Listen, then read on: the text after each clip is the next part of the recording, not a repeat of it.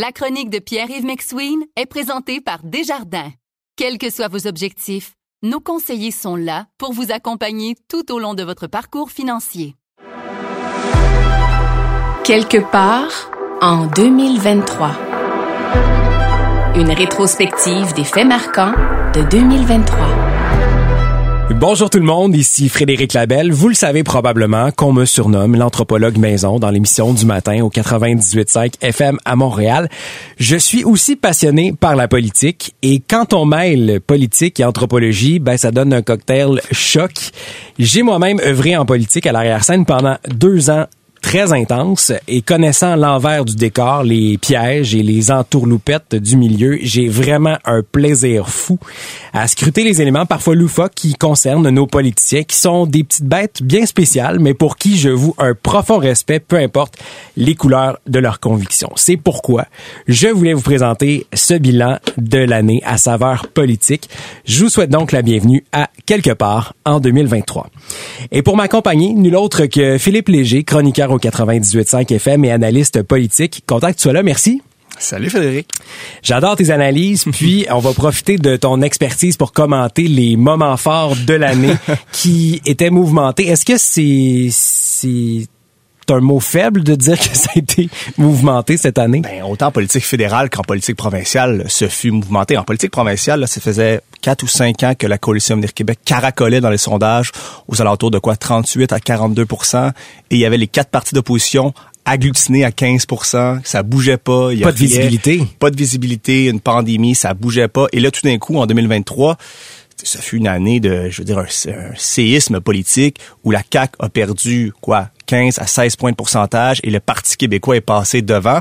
Le Parti québécois, qu'on disait il y a un an, allait mourir. On écrivait son épitaphe, on disait que c'était la fin. On disait de Pascal Berbic que c'était le dernier péquiste. et là, qu'est-ce qui se passe? Aujourd'hui, le Parti québécois est en tête dans les, dans les intentions de vote, dans les sondages. C'est une année fascinante et en politique fédérale, on peut dire que l'année a été marquée par la chute de Justin Trudeau euh, et du Parti libéral du Canada, au profit de qui? Au profit de Pierre Poilievre. Le Canada semble vouloir, vivre dans les prochaines années son moment Poilievre. J'ai goût d'entrée de jeu, euh, Philippe, euh, de parler des politiciens sur les réseaux sociaux. J'en ai beaucoup parlé dans la dernière année. C'est pas nouveau. Là. depuis la victoire de Barack Obama en 2008, c'est un incontournable. Euh, on a vu le premier ministre Legault manger des crottes de fromage, des pêtes de sœur, de la poutine chez Tiwi, Marc Tanguay faire du fatback, Gabriel Nadeau-Dubois danser avec Manon Massé. Au PQ, tu parlais de Pascal Bérubé, il est extrêmement présent sur les réseaux sociaux. On a vu Paul Saint-Pierre Plamondon parler danois. ils en ont fait des affaires Bon, quelques niaiseries, mais on en fait quand même. Et euh, plusieurs avaient trouvé l'horaire d'aller particulièrement sur TikTok avant qu'on ne l'interdise là, par crainte d'espionnage de la Chine. Euh, je pense qu'il y avait juste les libéraux fédéraux qui étaient pas sur TikTok. Les libéraux provinciaux non plus, je crois pas qu'ils le euh, sont. Dominique Anglade l'a été. Oui, Dominique Anglade l'a été. Ça n'a pas été un fort succès, mais elle l'a été. On succès souvenir en 2022 lorsqu'elle avait dansé sur I Got a Feeling, juste avant le débat des chefs. Ça fait un moment mémorable. Je sais pas si ça présageait la suite, mais c'est sûr que la présence de politiciens, Frédéric, c'est pertinent sur TikTok. Pourquoi? Ben, essentiellement parce qu'il y a une masse d'électeurs qui s'y trouvent, une masse d'électeurs qui sont de moins en moins devant, par exemple, le téléjournal à Radio-Canada ou le TVA 18h à TVA, ce qui fait en sorte que pour les rejoindre, pour que leur message politique se ferait un chemin jusqu'à eux, ben c'est pas très très compliqué là. Un plus un ça donne deux. Faut les rejoindre où ils sont. Puis TikTok fait partie de ces plateformes là très très populaires chez les 18 à Même si c'est parfois malaisant, c'est quoi la limite jusqu'où on ben, peut aller pour un élu? Je te dirais que il faut comprendre les codes, il faut comprendre les tendances et parfois c'est un peu contre-productif à cap parce que si un politicien on a un certain âge, va sur TikTok, qui fait une danse qui fonctionne pas vraiment bien, ça peut avoir l'effet contraire complètement. Ça peut avoir l'effet d'être un peu dépassé, de pas véritablement comprendre ce qui se passe. Par contre, il y a certains politiciens qui, même au Québec, qui réussissent véritablement à avoir une présence sur TikTok, mais sur les autres médias sociaux aussi, qui est assez impressionnante. Moi, je pense à Québec solidaire, je pense à Gabriel Nadeau-Dubois. T'as raison. Ça paraît qu'ils ont une équipe de communication extrêmement efficace. Ça paraît que chez les communicants, chez Québec solidaire, il y a des gens qui utilisent la plateforme parce que c'est souvent bien fait, c'est souvent efficace, ça a souvent une portée. Et c'est pas pour rien qu'on regarde les différents sondages chez les 18 à 34 ans qui dominent. C'est Québec solidaire. C'est pas c'est pas l'unique cause, c'est pas l'unique facteur. Mais parmi tous les facteurs, il y a leur présence sur les médias sociaux, les médias sociaux, c'est sûr et certain. Puis on veut pas faire de l'agiste parce que euh, Sonia Lebel le fait très bien aussi sur ses réseaux sociaux. On a le goût d'être son ami. Hey, écoute, je vous euh, invite à aller voir les médias sociaux de Sonia Lebel. Il y a quelque chose de d'attachant, il y a quelque chose d'un peu, euh, je sais pas trop comment le définir, mais c'est la participation, on voit la vie, le quotidien de Sonia Lebel et on a envie de l'aimer comme ministre, comme politicienne quand on voit ça. Hey, le festival médiéval avec l'âne puis le kit puis le sable, là, juste à la veille des négociations, je trouvais que c'était quand même assez puissant. C'est des taux à son chalet, c'est euh, ses vidéos de chasse et tout, quelque chose d'attendrissant là-dedans. Un moment marquant de l'année, c'est le 13 mars dernier, l'élection partielle dans Saint-Henri-Sainte-Anne pour succéder à Dominique Anglade, la chef démissionnaire du Parti libéral. On en parlait, elle a dansé, mais à un moment donné, elle a arrêté de danser.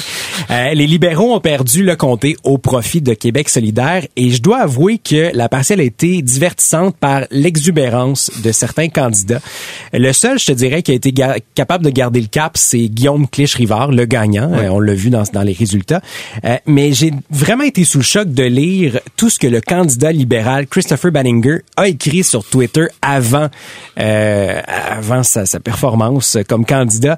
Et quand on dit que tout est une question de perception, disons que la perception que ça envoyait, c'était pas terrible. C'était pas terrible, exactement. Il écrit toutes sortes de choses. Moi, je suis toujours fasciné par ça. Hein. Quand tu te lances en politique, il me semble que la job numéro un de celui qui se lance et la job numéro un du parti, c'est de dire, hey, on va aller regarder ce qui s'est dit sur les médias sociaux, les réseaux sociaux de nos candidats.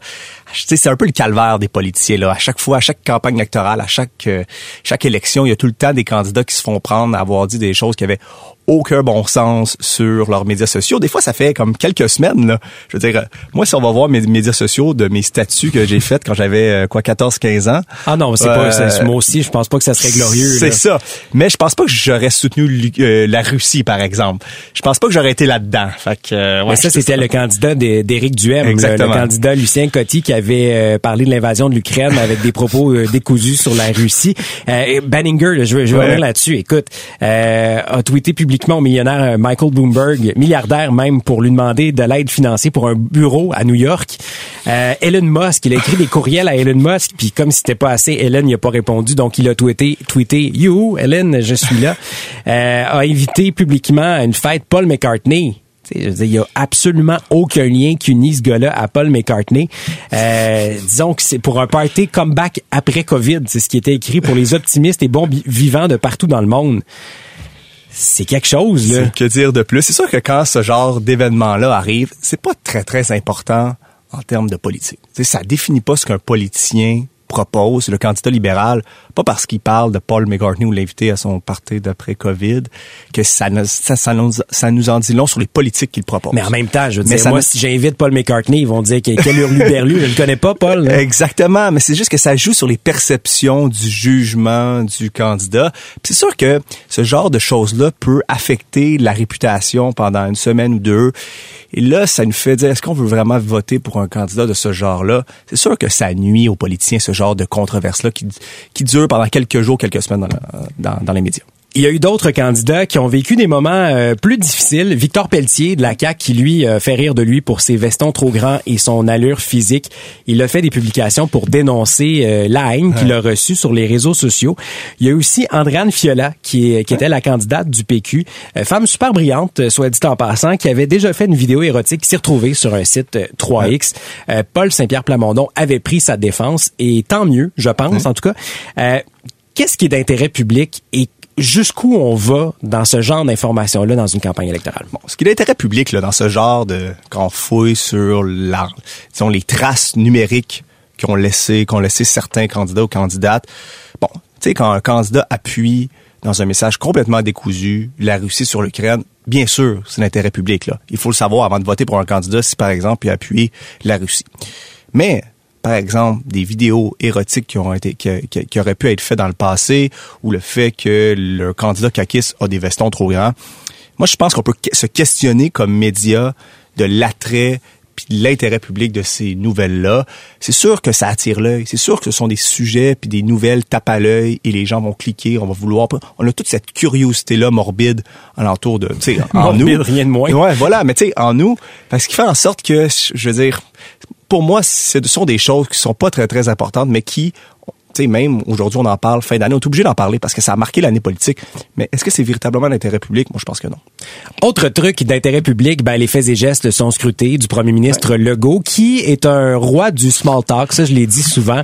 C'est l'art de pas dire grand chose, de combler du vide. Il y en a qui sont bons là-dedans, d'autres qui sont moins bons, et lui est excellent. Même si parfois, ça peut être malaisant. Et si vous n'avez pas entendu François Legault faire du small talk, suffit de prendre un extrait où il parle à des enfants à l'Halloween pour comprendre le phénomène. Salut! Toi, t'es déguisé en quoi? Une fille fofolle. Une fille fofolle. T'aimes ça faire la fofolle? Oui, joyeux Halloween. Mais là, j'ai des bonbons pour toi. Hey, c'est trop gentil. Je peux-tu t'embrasser pour te dire merci? Je te donne un petit sac. Bonne Halloween. Et ces vidéos qui aussi c'est son, son, son premier euh, son premier contact qui se fait toujours avec un bonjour tout le monde. Et ça a inspiré son podcast qu'il a lancé au mois de mars qui s'appelle Bonjour tout le monde. C'est un autre dossier qui a fait beaucoup réagir cette année. Quand j'ai entendu ce titre-là, je me suis dit pour l'amour du ciel, où c'est que ça s'en va cette affaire-là? Je m'attendais à bien des choses. J'ai visionné les épisodes c'est pas mauvais. C'est sûr que c'est pas transcendant. Là. C'est pas des entrevues à la Jimmy Fallon avec plein de surprises. C'est un peu long des fois. Euh, voulait pas, son équipe ne voulait pas l'enfermer non plus dans un carcan. Euh, il rencontre des gens qui font l'actualité, du milieu culturel, des sportifs. Il y en a eu plein. Là. Puis de bons invités, un peu comme Valérie Plante l'avait avec, euh, l'avait fait avec ses chaises de parterre. Avec du recul, une année plus tard, presque, euh, est-ce que c'était une bonne chose? Ben, je vais, je vais répéter ce que tu as dit. C'était pas mauvais, mais c'était pas bon non plus. Moi, ça ressemble à une infopub gouvernementale. Je sais pas en quoi c'est utile. Ça me semble davantage être une idée de communicants qui sont autour de François Legault qui se cherchent un peu de la job. Parce qu'on regarde ça. Moi, je tu sais, à la radio chaque jour. Je fais des chroniques politiques chaque jour. Et jamais je me suis dit, hey, faut que j'aille, faut que j'aille regarder le podcast de François Legault parce que ça va me donner une information nouvelle, ça va me donner une perspective différente sur le premier ministre qui va me permettre d'avoir des meilleures analyses. Moi, ça me semble davantage être une publicité gouvernementale qu'on met sur YouTube plutôt que véritablement quelque chose de transcendant. Puis il manquait pas de visibilité non plus. Si on avait vu par exemple un podcast euh, du Parti libéral ou du Parti québécois, peut-être qu'on aurait plus compris. Mais écoute, je regardais des chiffres fournis par Pierre Gens de Mesure Média qui voulait euh, démontrer la, visibilité de M. Legault. Euh, dans le premier trimestre de 2023, le nom François Legault a été mentionné à plus de 40 000 reprises dans les médias. Pour un comparatif, le Martin Saint-Louis, le coach du Canadien, moins de la moitié. Hmm. C'est énorme. Donc, il n'y avait pas un déficit de visibilité pour créer un podcast. Mais peut-être que lui, sa volonté, puis la volonté de l'équipe Legault, c'était un peu de détourner le message des médias, de, le filtre médiatique, d'avoir un lieu où François Legault peut parler à un invité, mais aussi parler directement aux électeurs. Par contre, Eric, là, tu m'as donné des statistiques. Si on regarde les statistiques de son balado, on peut pas dire que c'est un endroit prisé par euh, les Québécois présentement. Quelques mille, c'est pas mauvais. C'est pas mauvais. Mais je veux dire, on n'est pas dans les codes d'écoute de la petite vie ici. Là. une bonne référence. Un qui a attiré l'attention, puis je vais y revenir, mais c'est Éric Duhem. Puis je vais, je vais, je vais parler d'événements sociaux qui ont pris une saveur politique. Je vais t'en nommer quelques-uns. Et c'est une, une, énumération, puis tu, vas comprendre par la suite où je m'en vais. D'abord, Mix Martin. Ça, c'est une histoire qui a commencé avec la direction de l'école de Richelieu qui a envoyé une communication aux parents de deux groupes de cinquième et sixième année du primaire. On a expliqué que deux enseignantes de ces groupes-là ont des tâches allégées, que des personnes vont leur donner un coup de main, dont une personne qui utilise un titre non genré. Donc, pas madame, pas monsieur, la personne veut qu'on l'appelle Mix. Par exemple, euh, au lieu de m'appeler Monsieur Labelle, ben, ça aurait été Mix Labelle. Et le communiqué a été partagé sans nécessairement le consentement des personnes. Sur les réseaux sociaux, les parents ont été très divisés et plusieurs se demandaient est-ce que c'était nécessaire? Et c'est devenu vraiment, écoute, même les personnes citées dans le communiqué ont reçu des menaces de mort. Ça, c'est un sujet. Il y en a un autre aussi. Les manifestations contre les drag queens qui lisent des contes dans les bibliothèques, dont la drag queen Barbada, qui est le personnage de Sébastien Potvin. Monsieur Potvin, qui est enseignant de formation, profite de son alter ego en couleur, haute en couleur, le Barbada, pour faire l'heure du conte euh, pour les tout petits dans les bibliothèques très très populaire. Il a une émission sur tout.tv. Euh, c'est ludique, c'est drôle, c'est coloré. Il y a rien déplacé là-dedans. On n'est pas dans un spectacle de drag queen à 2 heures du matin dans le village. C'est pas ça du tout. Puis c'est pas mieux non plus que c'est pas plus niaiseux que Daniel Prou déguisé en chien vétérinaire pour cornemuse. Tu sais, c'est complètement ludique. Et il y a eu un mouvement de contestation. C'est rendu que même la police a dû intervenir pour assurer la sécurité. Et troisième événement, l'histoire d'un bricolage, la fête des mères qui dégénère sur les réseaux sociaux à l'école des Chanterelles à Québec, deuxième année. Et si on résume avec nuance, ben c'est qu'il y a des, des, des, enseignants qui ont décidé de faire un bricolage pour les parents parce qu'il y avait dans certaines classes plusieurs cas de DPJ. Donc pas de maman. Et on a dit dans un communiqué, considérant l'hétérogénéité des familles de nos élèves, nous avons décidé de ne pas souligner la fête des pères ou des mères, donc la fête des parents. Et je pense que c'est le mot hétérogénéité qui a fait peur au monde, je sais pas trop là, mais euh, ça a été repris comme si on voulait remplacer le mot mère. Et là, tu me vois venir un point en commun entre ces trois histoires-là, Éric Duhem. Est-ce que c'est pas un peu jouer avec les cordes sensibles pour manipuler l'opinion publique de la part de M. Duhem? Ben, ici, on est au cœur, je pense, de la démarche d'Éric Duhem comme politicien. D'abord, Éric Duhem, ce qu'il aime, c'est attirer l'attention, faire parler de lui. Il pense que faire parler de lui, ça va lui permettre d'aller chercher de nouveaux électeurs. Plus, qu'on plus on entend le nom d'Éric Duhem dans les médias, plus ça lui permettrait d'aller chercher puis de parler à des électeurs puis, tu sais, ultimement, aller chercher leur appui. Ça, c'est la première chose. La deuxième chose, euh, la deuxième chose plutôt, Éric Duhem se cherche des sujets qui lui permettent de faire ce qu'on appelle en politique du wedge politique. Bon, wedge politique, c'est une traduction pour dire des sujets qui divisent, qui polarisent. Et quand on, quand on, représente un des côtés du sujet, ben, on veut fédérer les électeurs qui sont ou qui pensent essentiellement comme soi. Ceci étant dit, ça c'est la stratégie d'Éric Duhem. Moi, je suis pas trop sûr de l'efficacité de ce genre de stratégie en politique. Pas viable à long terme. C'est pas viable à long terme parce que de l'attention médiatique, tu sais, ça reste Frédéric, de l'attention médiatique quand il n'y a pas de substance, quand il n'y a pas de solution et quand ça reste simplement une complainte d'un politicien. Parce que si Éric Duhem serait arrivé en disant, écoute, ça, ça existe, voici la solution, je suis persuadé que, euh, ou en, termes de politique publique, si par exemple Éric Duhem, bon, c'est quelqu'un qui est à droite sur l'échiquier politique, arriverait et dirait, je te donne un exemple parmi tant d'autres, arriverait et dirait, écoutez, le, monopole de la SAC, ça suffit. Je veux dire, ça, en termes de substance, là, je te donne un exemple économique parmi tant d'autres. En termes de substance, ça lui permettrait d'avoir, disons, des bases beaucoup plus solides que arriver puis dire ah les drag queens euh, faut faire attention faut protéger nos enfants tu reprendre cette phrase là, là, qui circule sur les médias sociaux protéger nos enfants moi je suis pas sûr que ça a une efficacité à long terme ce genre de démarche là chez Éric Duhem faudrait le voir pour 2024, mais moi, je doute de plus en plus qu'en 2024, Éric Duhem restera chef du Parti conservateur du Québec. Il y a des élections qui s'en viennent en 2024, en 2025 au fédéral. Éric Duhem parle le même vocabulaire, a les mêmes préoccupations, pense essentiellement la même chose que son collègue conservateur du Parti conservateur fédéral, Pierre Poilievre. Moi, je serais pas surpris qu'un jour, Éric Duhem fasse le saut en politique fédérale. Et c'est pas la première fois qu'on entend ce genre de rumeurs-là. C'est arrivé dans le passé. Puis j'aimerais conclure ce segment-là avec un extrait de Régine Laurent qui a été mémorable dans son édito sur le sujet à LCN avec Paul Larocque sur tous ces dossiers-là. Et ça venait du cœur. On peut l'entendre. Ça a été un moment assez marquant cette année. Ils ont comparé les drag queens au blackface. Je leur dis une seule affaire. Trouvez-vous d'autres comparaisons, trouvez-vous d'autres arguments, sinon, vos gueules. Merci, Régine. Merci, Paul. Ça venait, ça venait du cœur. Merci, Paul. Merci, Paul. Et là, il y avait une partielle aussi, on a parlé dans Saint-Henri-Sainte-Anne, mais dans Jean Talon, et ça a été la valse des limousines caquistes. Euh, sur les réseaux sociaux, tous les ministres, on les voyait rencontrer les gens, donner des poignées de main, faire du porte-à-porte. Et ça a été le début de la débandade de la CAQ, je me trompe? Ben moi, pour moi, la partielle de Jean Talon, c'est l'événement politique de l'année. Pas parce que les gens vont dire ce fut un événement important, mais parce que ça confirmait un narratif qui s'installait de plus en plus dans la tête des électeurs. Le narratif, c'est quoi? Essentiellement, c'est un récit politique qu'on se raconte. Et là, qu'est-ce qu'on voyait avec ça? Qu'est-ce qu'on voyait avec la défaite de la CAQ dans Jean Talon? On disait, bon, voici la preuve que la CAQ fait mal les choses en 2023. Et voici la preuve qu'il y a une affection entre les électeurs et Paul Saint-Pierre Plamondon du Parti québécois. Quand, quand ce genre, quand les électeurs se rendent aux urnes, il y a tout le temps une confirmation de ce qu'on entend, de ce qu'on se dit tous ensemble, que ce soit dans nos soupers de famille, que ce soit à la radio, que ce soit un peu partout près de la machine à café, quand les, les électeurs se rendent aux urnes, ça confirme quelque chose que tout le monde se dit. Et la partielle de Jean Talon, qui est arrivée après la saga du troisième lien, c'était la confirmation qu'il se passait quelque chose en politique provinciale.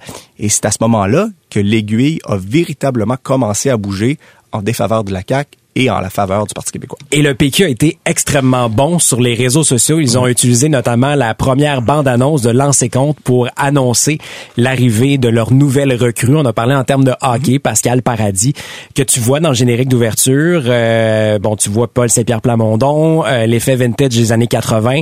Euh, même les commentateurs politiques ont été très, très élogieux par rapport à la créativité du PQ. Puis j'avais envie de connaître l'histoire derrière le concept et l'utilisation des images de l'œuvre de Régent Tremblay.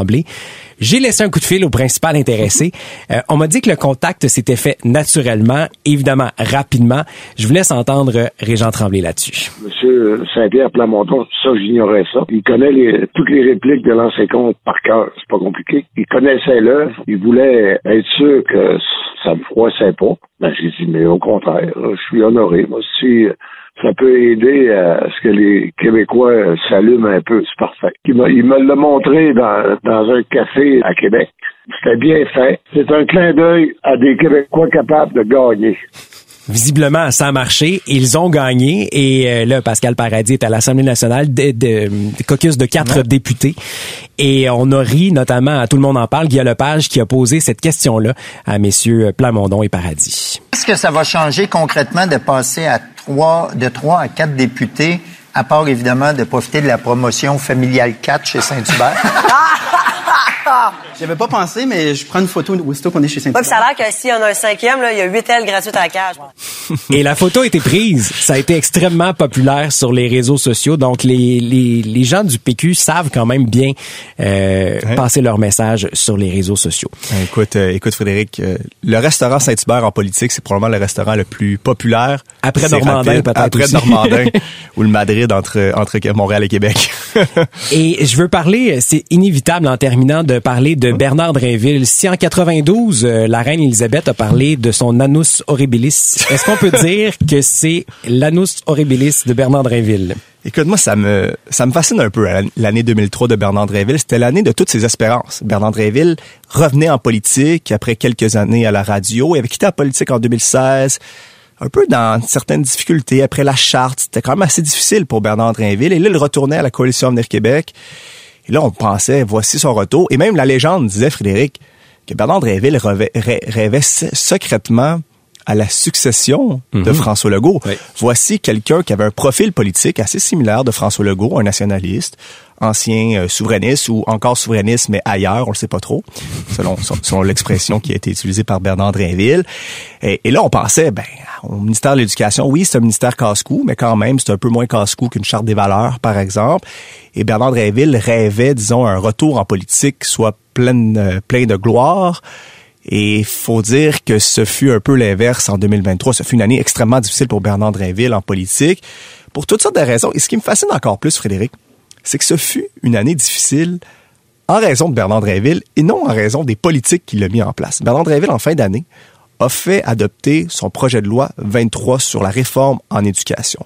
Et pour une réforme en éducation, là, les critiques ont été relativement timides. Peu de personnes... Ça a passé dans le beurre, Ça a passé dans le beurre. Ben, c'est une réforme qui est quand même assez imposante et il n'a pas été véritablement critiqué sur la réforme. Il a été critiqué sur des gaffes qu'il a accumulées un peu malgré lui. Moi, j'ai envie de te dire, chez Bernard Dréville, il y a un côté, des fois, qui est attendrissant, qui est attachant, mais parfois, il y a comme le, ce côté-là qui peut pas se retenir d'en faire un peu trop pour la galerie. Je veux dire, chanter tonne d'automne. c'est ça, attends une minute, là, un instant. J'ai des exemples, puis je vais y aller chronologiquement. Euh, semaine des enseignants et enseignantes. Il a partagé des souvenirs avec une enseignante et euh, qui l'a marqué dans sa vie, hein? et c'est devenu rapidement macabre. Pilou, euh, c'était le chien de la famille, puis euh, il a été tué euh, par une voiture. C'est moi qui l'ai trouvé sur le chemin, qui l'a pris, qui l'a amené, qui l'a enterré, tout ça. Alors j'ai raconté ça dans mon petit travail, et Madame Milo m'a choisi pour présenter mon histoire aux élèves de la classe. Si vous saviez comment ça m'a fait du bien, si je suis devenu journaliste, si aujourd'hui je suis devant vous, c'est peut-être un petit peu, peut-être même beaucoup à cause de Claudette Milo. Hey, le chien est mort. C'est quelque chose. Et c'est pas tout. Il y a eu beaucoup d'émotions aussi. Les pleurs du troisième lien, tu te rappelles de ce moment-là? On peut l'entendre. Je vous le dis, euh, d'emblée, c'est un, sujet très émotif. Je m'étais parlé. Euh, je veux d'abord présenter euh, mes excuses aux gens de Lévis et euh, aux gens de Chaudière-Appalaches. J'ai pris un engagement et je ne suis pas en mesure de le livrer. Et donc, je suis, je comprends leur déception, je comprends leur colère et je suis vraiment désolé. Ça, c'est un exemple très triste et des émotions, il en a vécu aussi au décès de Karl Tremblay en plein point de presse à l'Université Laval. Il est allé de son, authenticité, je peux pas dire autrement, et ça a donné ce moment-là. On va chanter une tune des Cowboys. Ça va prendre trois minutes, mais je trouve que c'est un bel hommage à rendre à Karl Tremblay. Je suis content que tu reviennes, t'arrives en même temps que l'automne. C'est que ça m'a fait ben de la peine de te voir partir, ma mignonne. Ça va bien, ça va bien. Non, ça va pas bien. Je peux pas croire qu'on a pensé que c'était une bonne idée. Mais derrière ça, il avait demandé aux journalistes et aux gens dans la salle de chanter avec lui. Tu sais bien que personne va chanter. Personne n'a chanté malheureusement pour euh, pour Bernard. C'est c'est un peu une année malheureuse pour lui parce qu'il il a même accumulé les surnoms. Notre collègue Patrick Lagacé l'a appelé le boss de rien. Bernard Lagaffe, euh, Bernard Drainville, ça circulait Bernard beaucoup. Drainé. Bernard Drainé aussi, ça, ça a beaucoup circulé. Ce fut euh, Bernard Drainville dans la dernière année fut une inspiration pour tous les gens qui font des mimes sur internet et Oh qui non. font de la caricature, que ce soit pour Chapelot ou euh, différents sites euh, sur Instagram qui font des mimes. Je veux dire, il nous donne du bon stock pour nous. Ah, ça. totalement, oui. Nous donne du bon stock pour faire de la bonne radio. Mais humainement, on lui en souhaite une plus légère. Et j'ai envie de parler en terminant de 2024. On s'en va où? Est-ce que euh, François Legault euh, continue sa chute libre? Même chose pour Justin Trudeau. C'est quoi le pronostic? Qu'est-ce qu'on surveille en 2024? Bon, commençons par François Legault. C'est sûr que 2024 risque d'être une autre année difficile pour François Legault pour deux raisons essentiellement. La première, tu sais quand ça va mal, Frédéric, dans un parti politique, souvent tu peux te rabattre sur, disons, une colonne vertébrale idéologique. C'est-à-dire qu'il y a des gens qui pensent essentiellement la même chose, et quand ça va mal, ben, on se rabat là-dessus, puis on se dit, ben, au moins on croit à ça, puis on fonce. Le problème à la Coalition Avenir Québec, c'est que c'est une coalition. Il y a des gens qui pensent différemment sur une tonne d'enjeux, qui ce qui fait en sorte que lorsque ça va mal, ben, c'est difficile de ramener tout ce beau monde-là, puis de dire, écoutez, on s'en va dans cette direction-là, parce que la plupart des ministres, la plupart des députés, pensent qu'il faut aller dans différentes directions. Donc, ça donne un peu des difficultés. La deuxième chose, je pense que la dernière année pour la Coalition Avenir Québec, ce fut une année d'abord difficile pour François Legault et il a traîné son parti vers le bas. Il a traîné son parti vers le bas. Pourquoi? Parce que, je veux dire, des fois, pour un premier ministre, ça peut mal aller. Ça peut mal aller, mais étant donné qu'il y a un parti politique qui est fort, ça peut, tu sais, les dégâts peuvent être un peu Limité. limités. Mais étant donné que le parti, la CAQ, est construite alentour de François Legault, alentour de sa personnalité, quand le lien de confiance entre les Québécois et le PM Legault s'effrite, je dire, c'est extrêmement difficile après ça de rapiécer les pots cassés puis d'essayer de regagner le respect. Moi, je dirais une dernière chose pour François Legault pour 2024. Et ça, va être particulier concernant ma position. Je lui conseillerais de lâcher les sondages quelques instants puis d'essayer de gouverner selon l'intérêt général. Là, il a perdu beaucoup de points. Ça sert à rien d'essayer de donner euh, les Nordiques à Québec pour aller chercher 5-6 points de pourcentage à Québec, de donner un stade olympique à Montréal, qu'il gouverne selon ce qu'il pense, selon ses convictions, selon l'intérêt général. Puis je suis persuadé qu'après ça, le respect entre les Québécois et lui va pouvoir être, disons, euh, disons euh, réparé. Et après ça, il pourra peut-être aller chercher des appuis dans la population, des intentions de vote, des points de pourcentage. Mais avant ça, moi, j'ai de la misère, j'ai de la misère à voir comment il va pouvoir, en 2024, rechercher, la, rebâtir plutôt la confiance entre sa personne et, ses électeurs. Et rapidement au fédéral? Bon, moi, la question que je poserais, c'est pas si ça continuera de mal aller pour Justin Trudeau, mais c'est une autre question. Est-ce que Justin Trudeau sera encore premier ministre du Canada en 2024? Cette question-là, c'est une réponse en soi. Pour moi, ça va continuer à mal aller pour Justin Trudeau. Moi, j'ai l'impression que les Canadiens sont un peu las de Justin Trudeau et inversement, Justin Trudeau commence à être un peu las De Justin Trudeau. de Justin Trudeau puis de gouverner les Canadiens. Donc, ce, disons, ce, ce mix-là, généralement politique, ça donne pas des résultats très, très concluants. Et comme je te l'ai dit en début d'émission, il y a comme un, une sorte de sentiment général au Canada. Les Canadiens semblent vouloir vivre leur moment Poiliev. On verra ce que ça va donner, mais quand on regarde les sondages aujourd'hui, quand on regarde l'état général des Canadiens, on peut se dire que la carrière de Justin Trudeau dans la prochaine année va être souvent remis en question et j'ai de la misère à voir comment lui aussi va pouvoir regagner la confiance des Canadiens. Mais le temps est long en politique, puis on va surveiller ça de très très près. Merci d'avoir été là. Et bonne année 2024. On va surveiller ça, évidemment, avec attention. Bonne année en 2024 à tout le monde. C'est 23.